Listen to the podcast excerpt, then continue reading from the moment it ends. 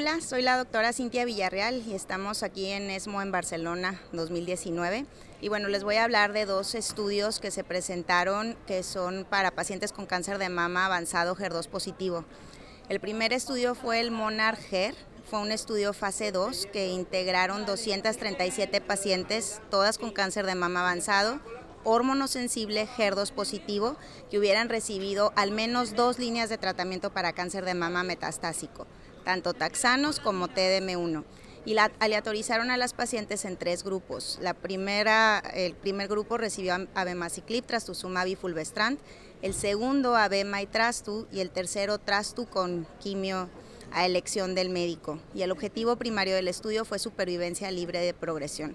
Lo que demostraron en el estudio fue que el grupo A, el de Abema más Trastu más Fulvestrant, logró una supervivencia libre de progresión de 8.3 meses versus 5.6 para el grupo de Abema y Trastu y, 5.6 para el grupo de Trastu más quimio, con un hazard ratio de 0.67. Entonces fue un estudio positivo.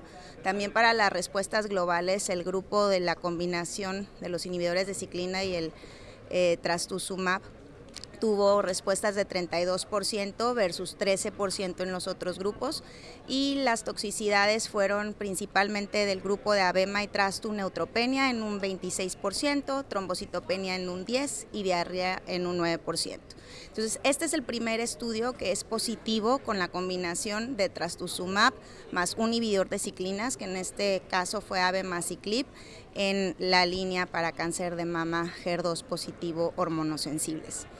El segundo estudio del que les quiero hablar es el KATE2. El KATE2 integró 202 pacientes, también todas con cáncer de mama HER2 positivo, que hubieran progresado a la primera línea metastásica o que hubieran recaído después de seis meses de haber terminado la adyuvancia con eh, tratamiento anti-HER2 y estas pacientes las aleatorizaron a recibir TDM1 más atezolizumab versus TDM1. De hecho, este es una actualización de los resultados de este estudio y aquí en lo que se enfocaron era en ver cuántas pacientes tenían PDL1 positivo, que fueron alrededor de un 40% parecido al estudio de Impassion, y en ese subgrupo ver cuál era el beneficio que se lograba en las pacientes.